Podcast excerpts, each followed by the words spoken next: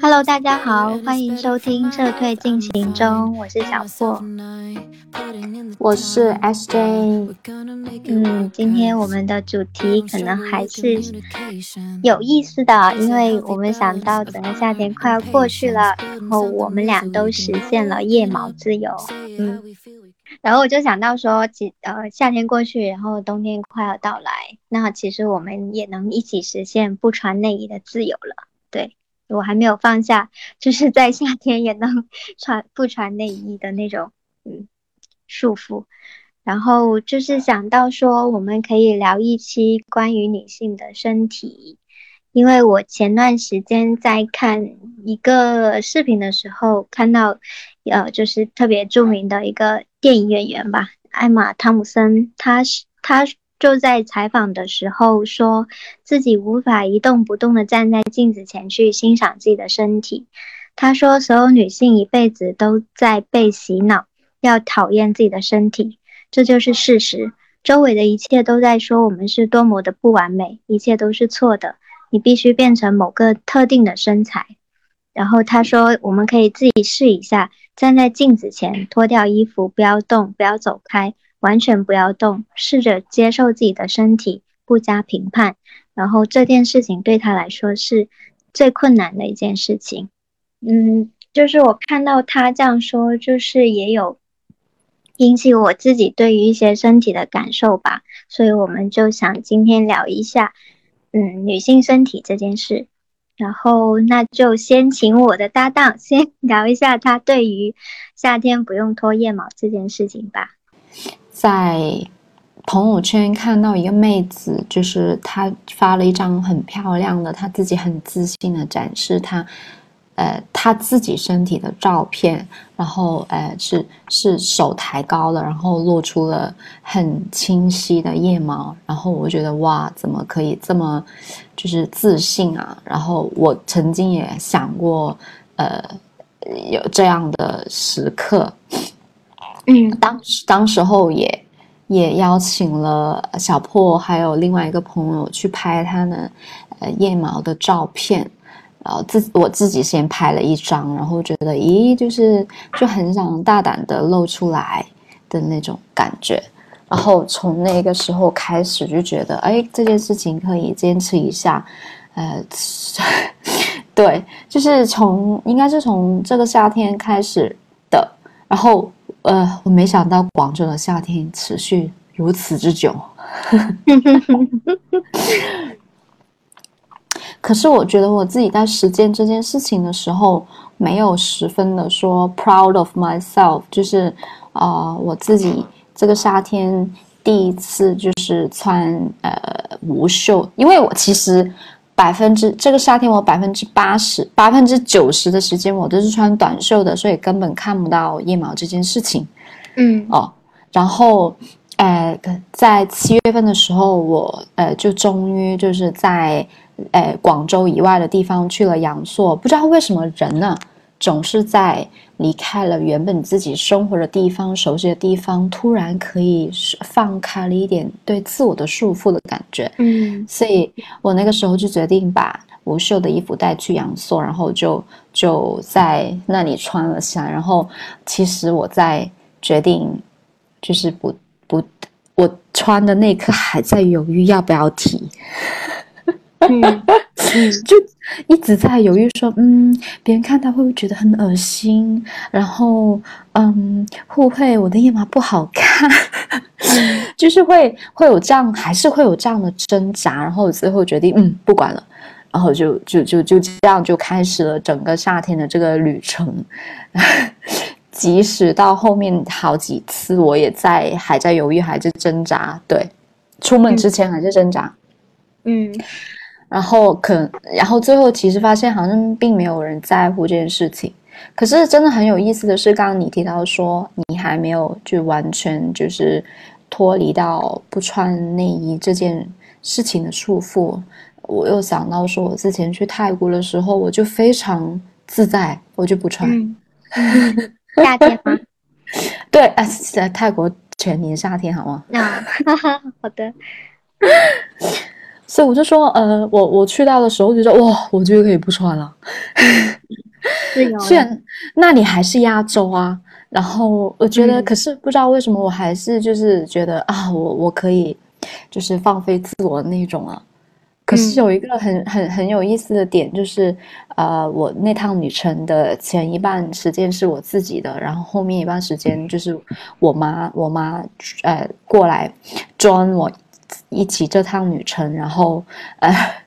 他来的时候说：“你怎么不穿内衣？就是就是他看到我不穿，就是我我只是想要出去买一个便利店买，就从酒店去便利店买一个零食或者饮料的东西，然后我就打算不用穿了。然后我住的那个区域也是很多是背包客的地方，嗯，各种国家的人都有，我就想不不用 care 了。然后反而是我的母亲抢到了这件事情。”就是就非常有意思。我每次想起这个 moment 的时候，就是这样。直到现在，现在我自己就是，其实有时候去楼下买个东西，我也真的是不想去去去去麻烦，就穿上了。可是还是有一道母亲的坎，就是会在出门的时候会盯一下你的那种感觉。对对对。就好像他时时刻刻用他的眼睛盯着你，你有没有穿内衣？好像这件事情是非常重大、重要，对对，不能放过的一件事情。所以很很很不自觉的就会自己在，就是在这里就会有一种自我审查吧。嗯，对自己规训自己吧。对对对，就是这种感觉。刚刚讲到说去泰国的时候，我就想到我有一次跟一个同事聊说，我说，哎，冬天的时候终于可以不用穿内衣了。然后他马上来一句说，夏天也不穿的。然后我在 那一刻，我不知道为什么听到他这么说，我会觉得很开心。然后我你刚刚在讲的时候，我突然想起来，他就是他的上一份工作就是在东。东南亚那边国家，他待了很长的一段时间回来的。然后他回来之后，他整个人的风格就有一点像是那边的，就不管是穿衣，就整个人的那种性格也好，也是偏那边的风格。然后我就想起来，也许跟他之前所待的那种环境也是有关系的。然后我听对听他那么讲，我就觉得很开心。不知道为什么，虽然不是我自己不穿，但是他就那么呃爽快的，那么就是直接说出来，我就觉得 好像替他开心一样，好像也是在替自己的身体开心。对啊，对啊，就是你想一下，泰国你连就是男生变成女生这件事情，嗯，都。都已经很很包容了。哦，可能没有我们想象的那么包容，对，就是可能他们也很多在他们国家很多这些边界需要去探讨的地方，对，嗯，对，但起码来说这件事情它不会是一件不可以说的事情，我感觉。但是如果在可能在我们这边的话，你要去提变性这件事，可能是真的是很难以开口的一件事情。然后你刚刚在说呃脱腋毛这件事情的时候，我也在想，我是从什么时候开始不脱的？应该也是从今年这个夏天吧。就以前的夏天的话，都会固定脱一下的，就固定时间脱一下。为什么以前要脱？就是拖其其实我我整个夏天都在思考说，呃，我自己是否是真的喜欢有毛素感？因为我觉得，嗯，我之前听过另外一个博主说，就是嗯，脱不脱不是问题，重点是他自己不喜欢自己有毛毛茸茸的感觉，他喜欢自己有光滑肌肤的感觉，所以他会把它脱掉。所以我就说，我整个夏天 除了自我审视之外，还有就是我到底是喜欢光滑，还是说喜欢就是有毛毛毛粗的毛发的感觉？嗯，对，我觉得就是如果你自就是再去看你自己是怎么，就是到底喜欢怎么样，其实也很重要。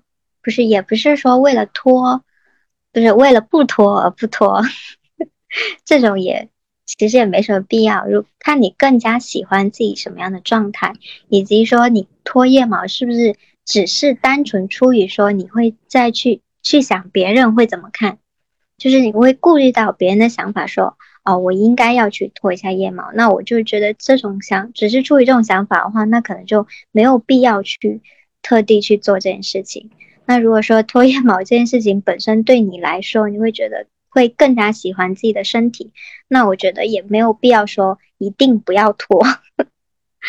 只是，就是我自己，你刚刚这么说的时候，我就想我自己的想法。那我可能更多是出于说，我会去考虑别人会觉得不好看，那我就会去把它给，就是会去固定脱一下腋毛。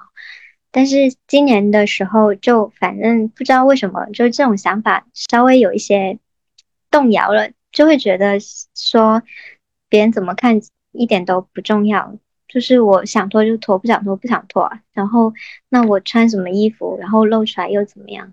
就大概是这种会转变成了这种想法了。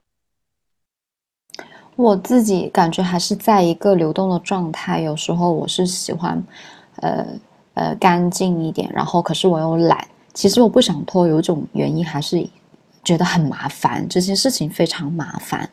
嗯，对，因为它本身就是要固定做的一件事情。可是男生就没有这样的纠结。我觉得是对，这这就是一种比较毛，就是比较怎么说，比较双。双重标准的地方，就是女性她会自己去去看，呃，这里好像应该要怎么样，那里又好像应该要怎么样。但是可能反观大部分的男生，他可能没有这种困扰，对，他觉得我这样就这样啊，又怎样，就是没有完全没有困扰，说我应该是不是要把它给去除掉什么的。对，对，对。这种困扰本身就是一个问题，对对对，就是产生这种困扰，真的是是应该就是我们从小受到的一些规训吧。对，是的，要不要穿内衣啊？要不要化妆啊？要不要？剃腋毛啊，要不要穿高跟鞋啊？要不要穿的不要那么暴露啊？然后要要不要说话斯文一点啊？要不要 要不要表现的乖巧一点啊？我去，是的，就连头发的长短都取决，就看你这个人是呃女不女性，就是从头到脚都好像是有一个规训的，就是有一个模板。可以套在你身上，就跟你说你应该这样，应该那样。然后你的胸一定要大，屁股一定要挺，然后你的腿一定要直，要修长。就是这种太多对你这种指指点点、七七八八的规训，我就想起那天我们一起听到的那个播客，他是说要回到婴儿时期的本位。嗯。只是你一生下来是没有这些东西的，嗯，是的，男生女生都一样，一生下来无论男宝宝和女宝宝，他只要想了一件事情，他就会去争取。嗯，是的，是的，他没有说男宝宝会更加如何，或者是女宝宝不会做什么事情。但是其实是因为我们给他们赋予了这些东西，而且我们也是从一开始就给他们赋予了这些东西，就比好像说给男宝宝挑衣服就一定要偏向于蓝色，就是好像连颜色你都要分出一个性别来，然后女宝宝你就给他买粉色，就是这种从一开始就是我从我们的角度就是给他们分类了，而且分的如此的界限分明。然后刚刚讲到广告词，我也提到了。我说我从小到大印象最深刻的一个广告词就是“做女人挺好”，就是这是一个内衣的广告词，就是我到现在都还记得。因为当你去听这个广告词，或者是在看这个广告的时候，它标榜的一定是说女性的她的胸部要大或者挺，就是这才是一个美的标准嘛。然后当你看到这些东西的时候，就会去反观自己的身体，然后就看到，嗯，我自己怎么没有？然后当你看在这种对比当中产生差异的时候，就会开始怀疑自己，就觉得自己不是完美的，就是自己没有那种身材，那可能就达不到一个好像是一个完美女性的。那种形象，但是我，但是我这么说的时候，会觉得为什么我要做一个完美女性？就是连这种也是一呃，就这种想法都是一个规训，就是我要把自己变成一个完美女性，好像才可以。最近我不是常常跟一位呃比较熟悉的男性相处嘛，就非常有意思的是，他是一个非常典型的直男，就是他他喜欢的女性的类型就是那种大胸、身材非常高挑、要瘦，然后还要还要要求他很聪明，然后还要还要要求他呃床上功夫很好，还要希望他能够会做饭，然后。我我的天呐，我的天，我就不知道为什么常常跟他在一起的时候，我我就会被那种，呃，就不某种某种程度上，我会反思说，哇，就是他对女性女生的这种要求，不就是从小到大我们被规训的那个样子吗？自从遇到他之后，我常常就会有这样的反思以及以及批判。嗯，我就说，我就说，你这种就是男性凝视，很多女生的身材焦虑，就是因为你这样的凝视而产生而来的。人家胸大胸小关你屁事，人家不在乎。对，但是男性他会觉得。那是我想要这样子的，就我也不是说要求你们每个人都要。对对对对对，他就是这样。因为有时候我们一起在外面逛街的时候，他会跟我讲：“哇，你看那个女生的胸多好看。”然后哇，你看那个那个女生长得挺好看的，就是胸有点小。哇塞！就是我一开始的时候，我还是比较就是附和他，就一起会跟他看，就哇，她真的长得好漂亮啊，然后怎么怎么样，然后后面我觉得嗯不行，我不能参与这样的行为，我不就是参与直男对女性的审视吗？就是嗯对，应该要把它指出来，这样是就是如果如果一个女生说你的屌怎么这么少？然后你的胸怎么这么小啊？你怎么没有肌肉？你怎么没有腹肌啊？然后你会怎么觉得？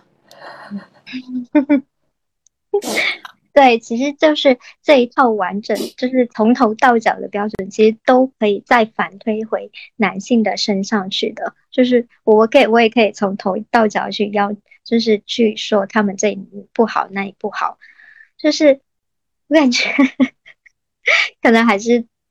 我觉得是男性从小生活的还是比较宽容的。我之前跟一个男性同事聊天，然后他是属于一个比较胖的一个状态，然后他也不不高，然后但是他处于一个比较胖的状态。然后，呃，我就就是我们刚好聊到了这个话题，然后我就说，如果女性跟你有同样的体重，你会觉得她胖吗？他说会。然后我问他，那你觉得你自己胖吗？他说他觉得自己不胖。然后就是那个瞬间，我就非常生气，就是你怎么可以用同一就是同一套的东西，你用不同的答案，然后不同标准，你凭什么这样去要求一个女生，然后她就要在一百斤以下或者是九十斤以下？就是你为什么不看看你自己？就总是把眼目目光放在别人的身上去要求这要求那，然后从来不低头看一下自己肚子有多大。可是他们就觉得，我就喜欢那样的女生呢，那怎么办？就是他就说我没有要求所有女生啊，我只是喜欢这样的女生而已啊。我心想，你喜欢这样的女生，不也是被规训的吗？嗯，对啊，我就觉得，就是比如说你的那位男性朋友，他喜欢那样的女生，他真的是因为他自己生发出来的想法，还是说从小到大就是荧幕上只是体现了这种比较女性的形象，所以才给了他这种想要呢？是不是？他是觉得可能，比如说胸大的女生在性爱的时候会爽一点，这是他真切的感受。我真是一声叹息。我就心想，嗯，嗯，我这不不，我的意思是说，我想讨论是到这种时候就没办法反驳男性。可是也不是啊，但是就是虽然说他说我不是要求所有的女性要往这标准去，可是他就是用这个眼光去审视所有的女性啊，他不就是会去评判这个女性哦，她胸不够大吗？那他就是在盯着每一个女性啊，他就是在审视啊，他并不是说他遇到那个喜欢女性说哦，我他拥有了他想要的那种。身材之后，他就不去审视其他女性。我觉得并不是，即便我觉得他如果我揣测一下哦，即便他可能之后谈恋爱了，或者他遇到那个他觉得哦有完美身材女性了，我觉得他也不会停止他对于其他女性的审视啊。我觉得这种这种就是一种凝视。并不是说他开只要开拓一下说哦，我只是对我可能我只只是喜欢这种类型的，我并不是说要求所有女性都要这样子。这只这只是一种为自己开脱的一个理由吧，就是他并不是说，因为他在他在有这个标准的时候，那肯定是所有女性她都要好像他建立一个模子，然后他所有女性都是搬上去套一套，搬上去套一下，就是。因为他要有这个搬上去套的那个过程，那他就是在审视啊，不然他怎么知道这个女性她符不符合他的标准呢？是不是？他因为他的标准已经建立了，他总要有一个对比的过程。然后他就是他就会有一个为自己开脱的理由，就是我是真小人，因为所有男人都喜欢这样的女性，我只是那个说出来的。男人哦，那我觉得不是的。那凭什么所有男人都要为他买单？那我身边也有一些比较，就是会很，就是很宽容。就是我不管，我觉得也有可能，我我要是这么说，呃，他也有可能反驳我说，哦，那个男性他没有讲真话。就是我觉得他他就是搬出了一个集体来为他挡枪啊。我觉得这种借口也是不成立的。那呃，如果他要问说，那我应该要用怎样的心态啊？我以后不在面不在你面前说好了吧？可是我心里面始终这样想。我觉得就是可能还是要坚持不懈的，就是当他有这种想法的时候，就是要指出来，就他这种就是一种凝视。反正我现在就是这种心态，反正只要对方。先提起、先挑起了这个话题，那么我就算跟他吵吵架，我也是会跟他讲到底的。哎，你真的遇到过那种非常就是喜欢胸小、喜欢就是就是啊？Anyway，无论长得怎么样，我的意思是说，身材不是最重要的。有啊，就有啊，有遇到过啊。就是我遇到过男生还。就是都还挺对女性身材都还挺友好的，他没有更很多的一个价值，没有很多评判。就是我觉得，如果就像你的男性朋友说，他可能说胸大，他在一个呃性的体验上会更好。但是我会就是我得到的一些反馈就是，他们在就是比起身材上面的一种好的。体验，他们更想要在他们之间与对方有一个好的情感，就是在有一个好的情感基础上，那么他们在性的上面得到的愉悦是更多的，而不是说基于一个身材的基础得到的愉悦。哦，还有一点就是，呃，我因为我最近在反思，为什么我没有就是。非常，就是认真的纠正过他，我也不确定我应不应该要纠正过他，就就就是因为他是他的自由，确实是他的自由。然后特别这种这种边界，特别是在很熟的朋友，我觉得对一个陌生男人来说，我可以随便的骂他，可是对一个很熟的男男性朋友，你反而要就是想的非常清楚的要跟他讲说。你这样我很不舒服，就是他他常常平常会开黄腔，真是跟开了非常就非常的露骨那种黄腔，然后我就说，呃，诶，为什么我一直容忍他说这样的黄腔？嗯，即使我知道他没有出于恶意，就是因为他是我的好朋友，我就能容许吗？那别的男性，我就是因为他不是我的好朋友，我就不容许了吗？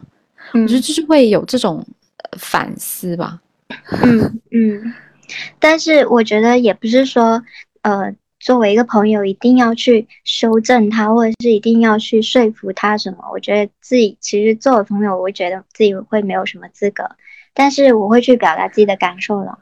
就是我，我也跟我自己最好的一个最好的男性朋友吧，他就是会经常发表一些比较直男的发言，但是我就是一定会跟他吵架的。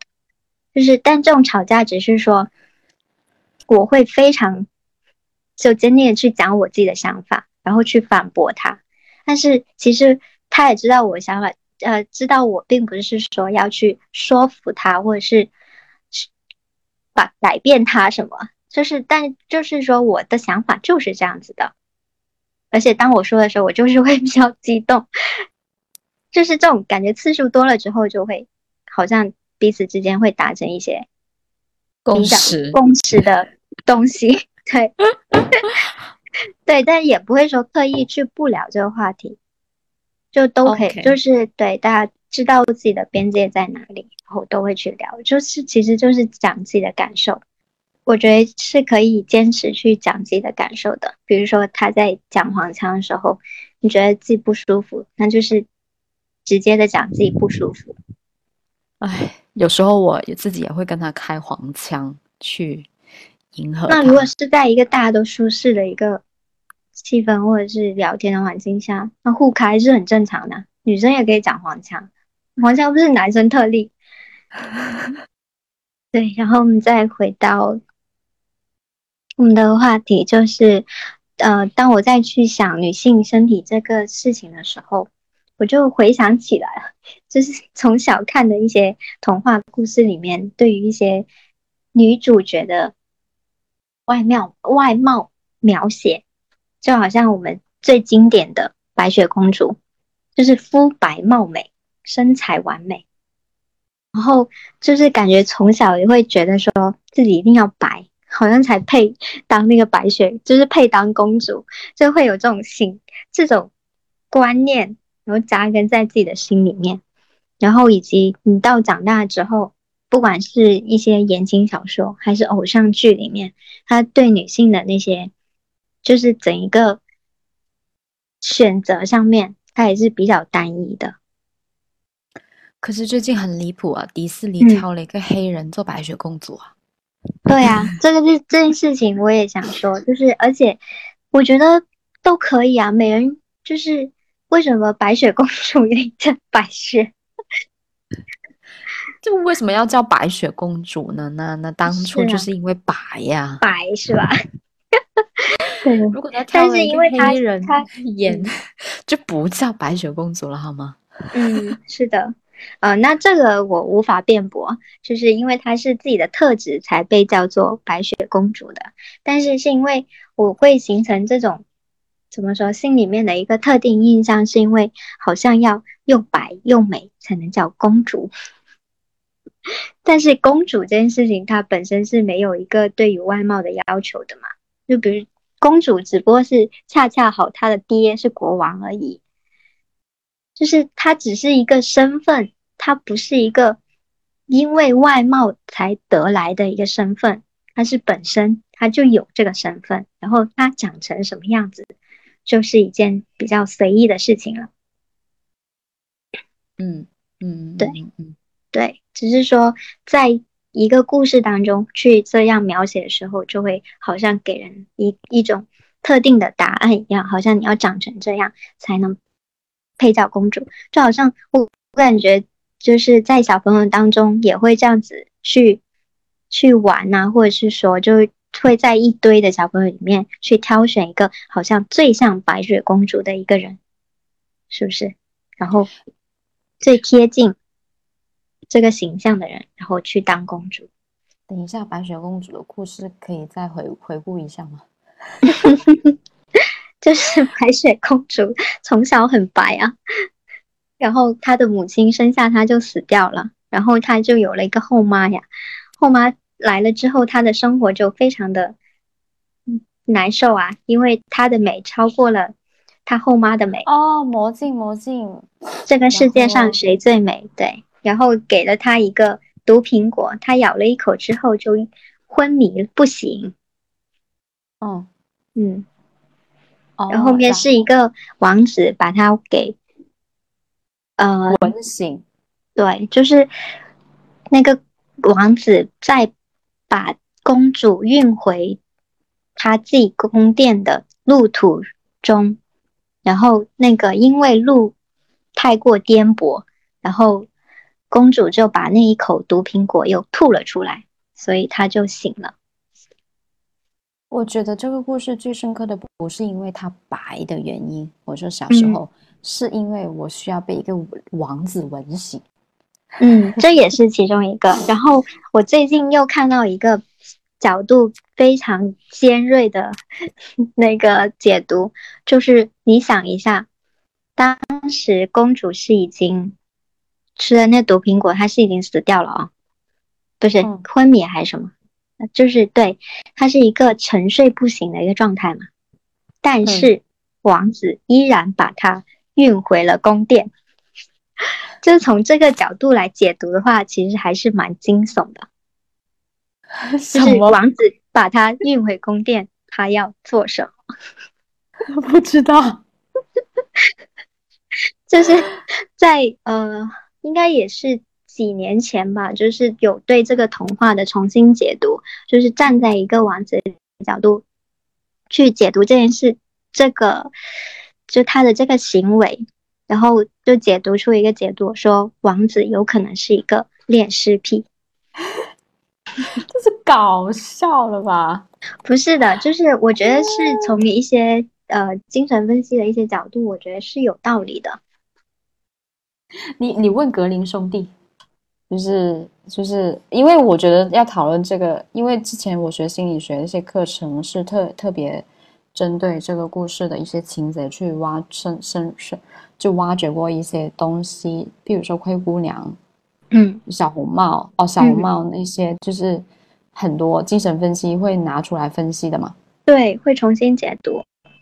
对，我就说，我回想起白雪公主，我觉得我对我影响最大的还是王子，就是我好像需要遇到一个，呃，一个，呃，就是救我的王子，然后 live happily ever after，就是最终就是有一个完美的结局的那种爱情生活。对，而且就是重新解读的话，会发现就是这故事其实整体是围绕着。后妈跟白雪公主谁更美这件事情上面嘛，然后就其实也是塑造了一个好像女性她非常在意自己的美貌的一个刻板印象啊。对啊，对啊。然后她会因为自己的美貌不够美，然后去毒害一个无辜的人，就是她同时双重加重了对女性的一个刻板印象咯，一个就是一定要美，一个就是恶毒。对啊，所谓的那句“最毒妇人心”，对啊，对啊，对，就是一种对啊，强化了这种印象。对，对，而且讲到童话故事，最近就是不是重新上映了那个美人鱼嘛？然后美人鱼这次挑选的是一个黑人演员嘛？嗯，然后就因为这个事情。然后我也在小红书上面刷到非常多关于美人鱼，就是这个选角的一些呃争议吧，就是对于她的一个长相的歧视，就很多人把那个美人鱼的那个海报拿出来，然后做了一个 P 图，把它 P 白了，然后说这才是我们小时候想要的美人鱼，或者说这才是我们童年的美人鱼。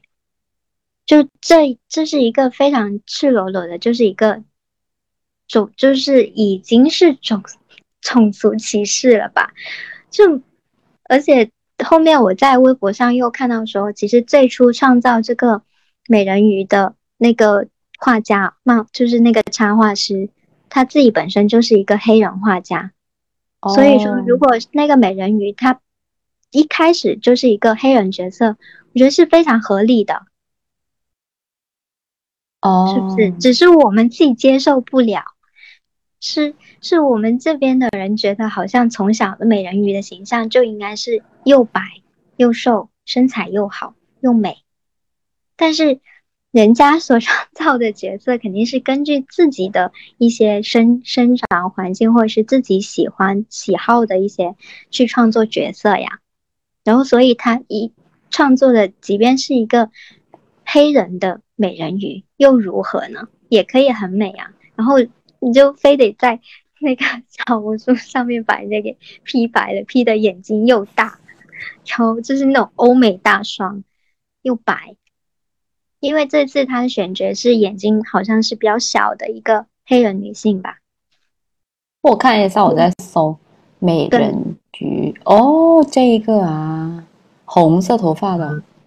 是的，他就是感觉就是有一种对人家有一个长相上歧视，然后对他的一个相貌的霸凌，就是你要去去定义人家什么样才是美，而且美就好像只有一个标准一样。某种程度上，我觉得也 他太为了政治正确了吧。是的，但是人家并不是说，呃，为了政治，就我觉得也不是说单纯因为这个，但肯定有一有这个因因素。然后，因为我也看了那个美人鱼，她就是她的其中一个表演的片段嘛，就是她的整个表演很好，然后唱歌也很好听，就非常符合一个，就非常符合美人鱼的一个，就我们一一个怎么说，作者对她的刻画吧。哦，对啊，我觉得选他是选这个角色，他是没有问题的。重点是他还没有这部片子还没有上映，然后就开始各种攻击演员怎么样不对不行，然后仅仅是因为他是黑人美人鱼。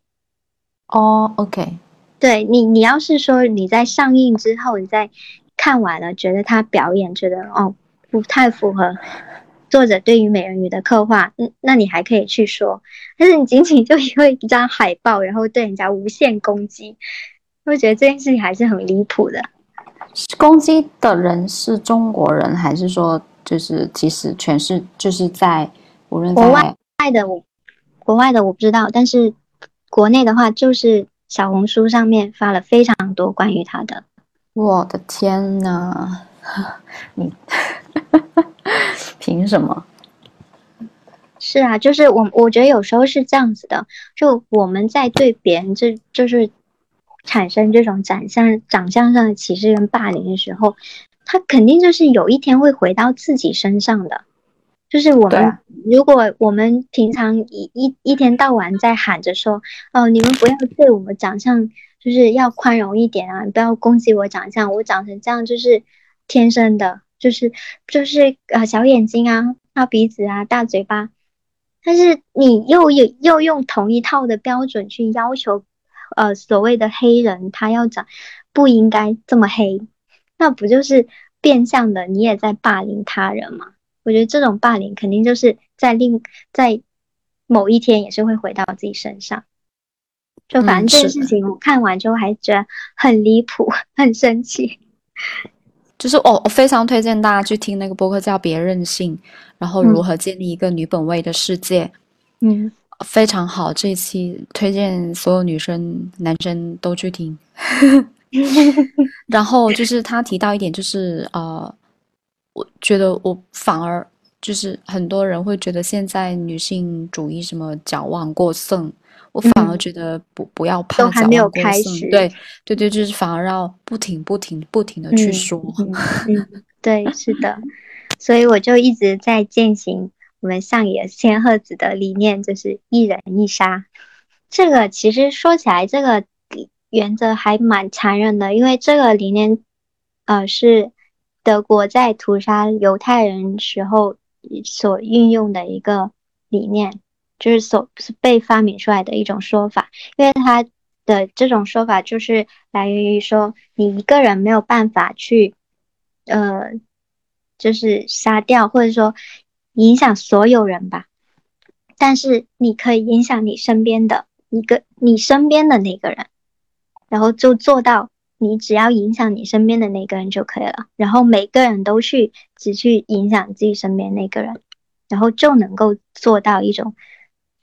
呃，大范围的一种普及波及，所以我就是对，然后上野千鹤子他就借用了这种理念嘛，然后他就带了双引号的一人一杀，就是运用在了自己在于一个女性主义的一个宣传上面，他就觉得嗯没有办法告跟很多人讲，但是你就可以跟比如说我跟你说，你跟。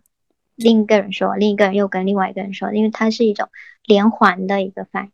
就我也不主动挑事，就只要是他们先说起来了，那我就肯定会争论到底。对，能开一个就一个，对吧？嗯，是的，是的，是的，没有那么大的野心。可是很多女生也会，哎，就是我觉得女生跟女生之间也会有很多呃认知上面的差异。对，这个是正常的呀，就每个人都会有认知上的差异，因为大家接触到的东西、看的书什么都不一样，成长环境不一样，也是可以去允许有这些差异的吧。嗯，对，具具体还是看语境吧。嗯嗯，是。下一个话题是我们从什么时候开始没有身材焦虑跟容貌焦虑的？我觉得还是这两年吧。嗯，哦，我不能说完全没有。我觉得就像我一开始提到的，就是剃腋毛这件事情，也是还是在一个流动，而且就是有时候还是会反复的一个过程。嗯，是的。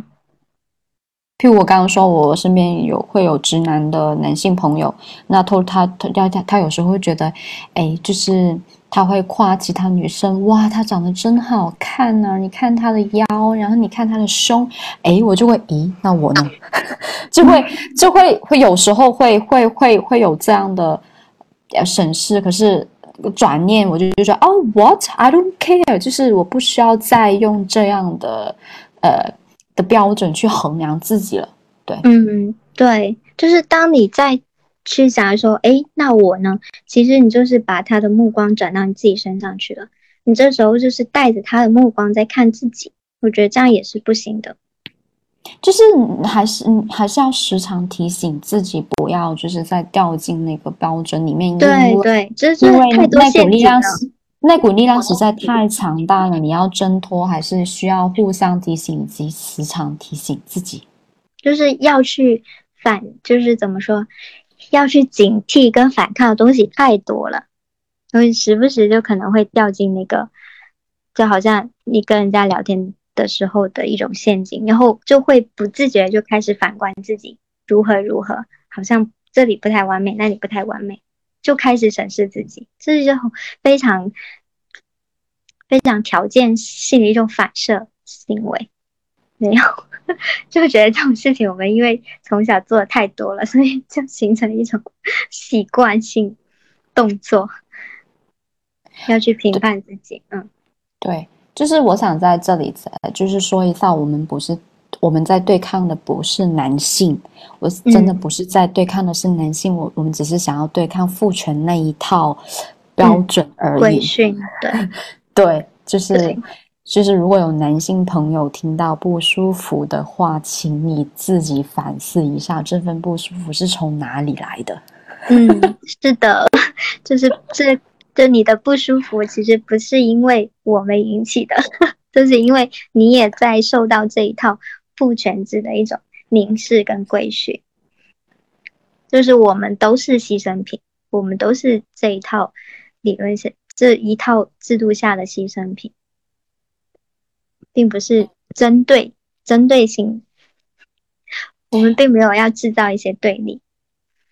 对对对，我是 我我要把这句剪在前面。哈哈哈，对，好的。然后因因为我我真的是听了那个播客之后，就是更加明确了，我们真的在对抗的是说，让我们无论任何性别啊，不只是只有男性和女性，任何性别的朋友都能够有自己自在的生活。是的，就是大家都更加的松弛一点，并不是说男性应该。要如何生活？女性要如何生活才是对的？我们都要挣脱那个框架，然后更加自由的生活。对，有更多元的生活的可能性。对，嗯，是的。我们真的好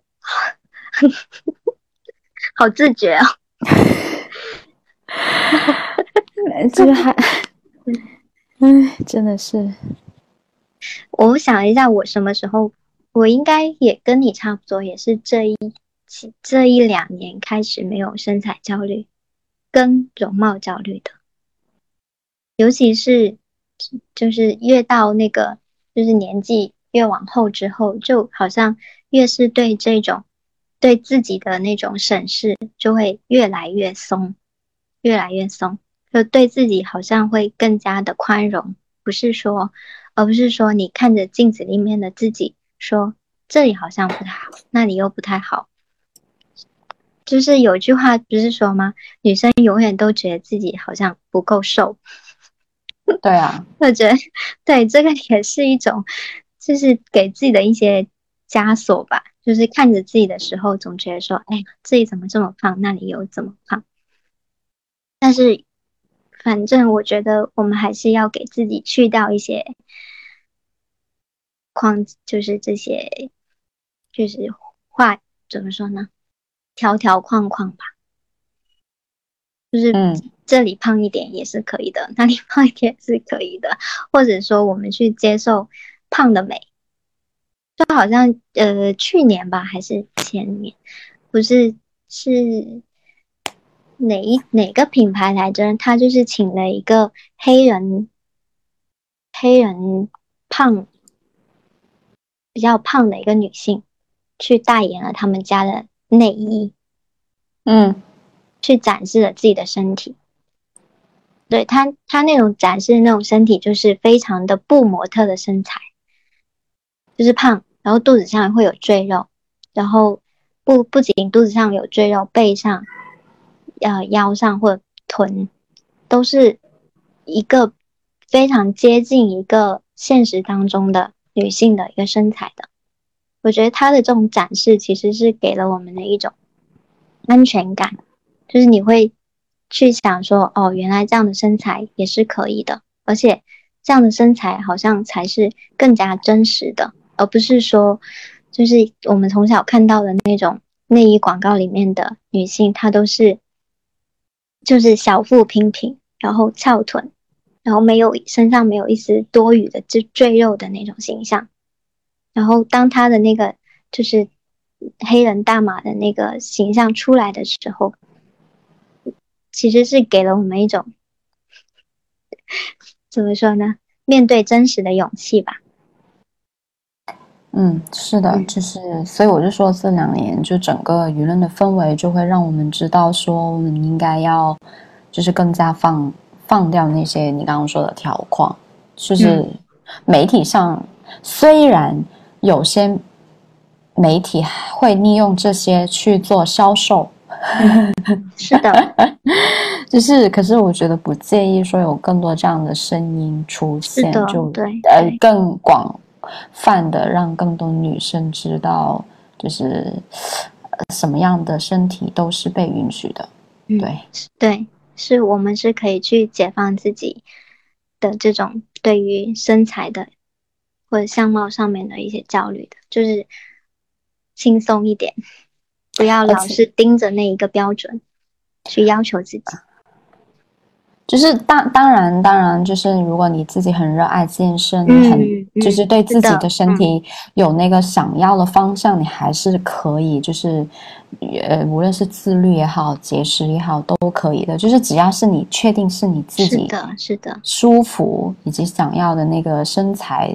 的样子就 OK 了，不一定说我我我们想表达的是，我我我我觉得你刚刚小白兔是不是说我我我放心吃，我怎么吃都没关系，我胖我没关系，不是的，就是 就是有有些女生就喜欢很健美的身材，很健康的身材，我觉得就是通过她自己的努力去达到也挺好的，而不是为了取悦某个男性或者是取悦其他人，就是目的是在于取悦自己嘛。但是在取悦自己的时候，我们其实还是要再多问一句：我们是不是真的在取悦自己？而是就是你剥离掉他人的目光的时候，你是不是要就是再去多问一下自己一句：说我是不是真的是想要那种标标准，就是身材，就是才认为才是美这样子？就是对，因为我觉得有时候吧，就是 我再再多讲一点，就是我有时候吧。有时候你以为你想要，但是不一定真的你想要。我只是会这样觉得，因为我们前面也提到说，呃，男性他对于一些完美女性的那种呃期待，就是也不一定是出自他自己想要嘛。那肯定是对于女性来说，女性她期待那种完美的身材，那肯定也是夹杂了一些从小到大的别的。就环境的影响下所形成的嘛，而不是说他经过了自己就是对于身体的所有的一切的探讨之后，发现哦，我觉得我要这样子，我才最舒服。就是这种想法，他肯定也是夹杂了一些别的，不一定是说出于他自己想要，所以我才会说，可能在我们在想说，我想要。这一种身材时候，再去多问一句吧，就是再再问一下自己，是不是真的是自己想要，或者是说，是不是这种呃身材，是不是真的能够带来自己内心的一种满足跟愉悦，而不是说我到达了这种呃满足了这种呃自己想要的一个目标之后，哎，我又想要更多，又想要更多，就是这种无止境的，好像呃当。流行的一种对美的一种审美，它变了之后，我也跟着变，就是这种，反正就是自己要更加的确定吧。对，我感觉表达有点乱。对，啊，我还想说的是，我自己是不知道，我忘了这种，我我记得我是从我第一次出国的时候，我发现，我觉得任何女生。的身体都真的是有它很美丽的地方，就是我真的不只是说要瘦才好看，我觉得只要你真的是用心发现，任何身材，胖瘦、松弛、紧致，我觉得都是有很就是它独特的女性的魅力的地方的。嗯，而且重要的是在于她整个人散发出来的那种自信吧，就是或者。对于自己的那种接纳，我反而会觉得这个部分可能是更加动人的。我觉得任何性别都一样，就是就是，譬如说很很经典，就是最近大家应该都认识那个姜思达，哇塞，他真的是 美神，他很爱自己的身体，哎，他很美啊，他真的，如果真的是又是真的那种散发着。双性魅力的人，嗯嗯，是的，他是因为整个人散发着他属于他这个人的那种美，而不是他作为男性或者是去作为一个女性的美，就是他就是真的是作为一个人的美吧，嗯，他真的是雌雄同体的一个人，嗯，那我们今天就聊到这里，然后希望我们不管是作为男性还是女性都可以去，我觉得你。无论是男性，不，无论是女性、男性，还是其他更多的性别，嗯，你要再说一次，这个世界不止男性、女性。好，不管你是作为，无，不管你是作为任何性别或者无性别，都可以自由的接纳，就是非常就是都可以坦诚的接纳自己的身体，然后快乐自由的做自己。哦，好的，ending，收工。好的，那我们就这期聊到这里，我们下一期再见，拜拜，拜拜，拜拜。当你脱光衣服站在镜子前，最想对自己说什么？呃，accept who you are，就接受你自己本来的样子吧。嗯嗯，鼓掌啊。我要采访你吗？要问吗？啊，你自己说。或者你反问句也行，都行吧。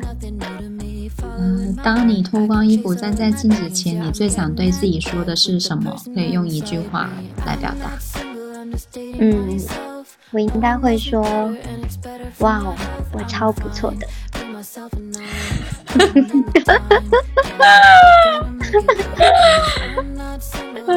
好的，好的，对。就是在在结束之前，我这边补充一下，今天是小破的农历生日，然后在这里祝他生日快乐。好的，谢谢。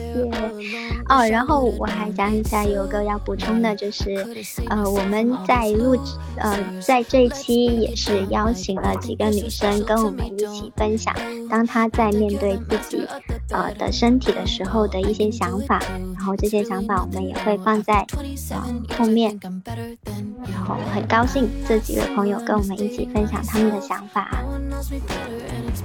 大多数情况下，我会说：“嗯，真是具可爱好看的身体呢。”但是我昨天正好有去试衣间，然后在各个不同角度的全身镜里面看到了自己真实的身体，还是有一点讶异于。就是腰间的赘肉啊，然后有一点坍塌的屁股啊，就是和印象中自己的身体有了一点变化。但是我倒不觉得这是年龄或者时间带来的变化，我觉得更多其实是一种生活方式，就是你如何对待自己的身体，在身体上是会留下印记的。想对自己的身体说：“也许你没有很完美，或者在外人看来不漂亮。你的左手骨折过又愈合，你的胸部做过微创手术，有一个小小的伤口。这些是你和病痛打架的战绩，你胜利了。这比完美和漂亮重要多了。”如果十年前让我回答这个问题，我可能会说出很多不满意或者是一些困惑、惶恐的感受，因为那时四十岁，对很多东西还仍抱有希望和憧憬。但现在，我看见赤裸的自己，我会觉得是一种特别平静的心态。还会欣赏他，因为这一副身体目前为止还健康。这对于我现在这个年龄来说，我觉得就是最大的一个安慰。所以我会对自己说。